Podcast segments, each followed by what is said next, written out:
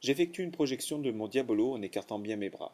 Je m'avance d'un petit pas pour être bien au-dessus de mon diabolo. Je vais chercher mon diabolo, bras tendu au-dessus de moi, la main droite légèrement plus haute que la gauche. Le diabolo se pose sur le fil, en haut à droite, poursuit sa trajectoire vers le bas, derrière mon dos. Il revient vers ma baguette gauche, et mes deux bras accompagnent ce mouvement de remontée, et je finis la boucle en passant le tout devant moi.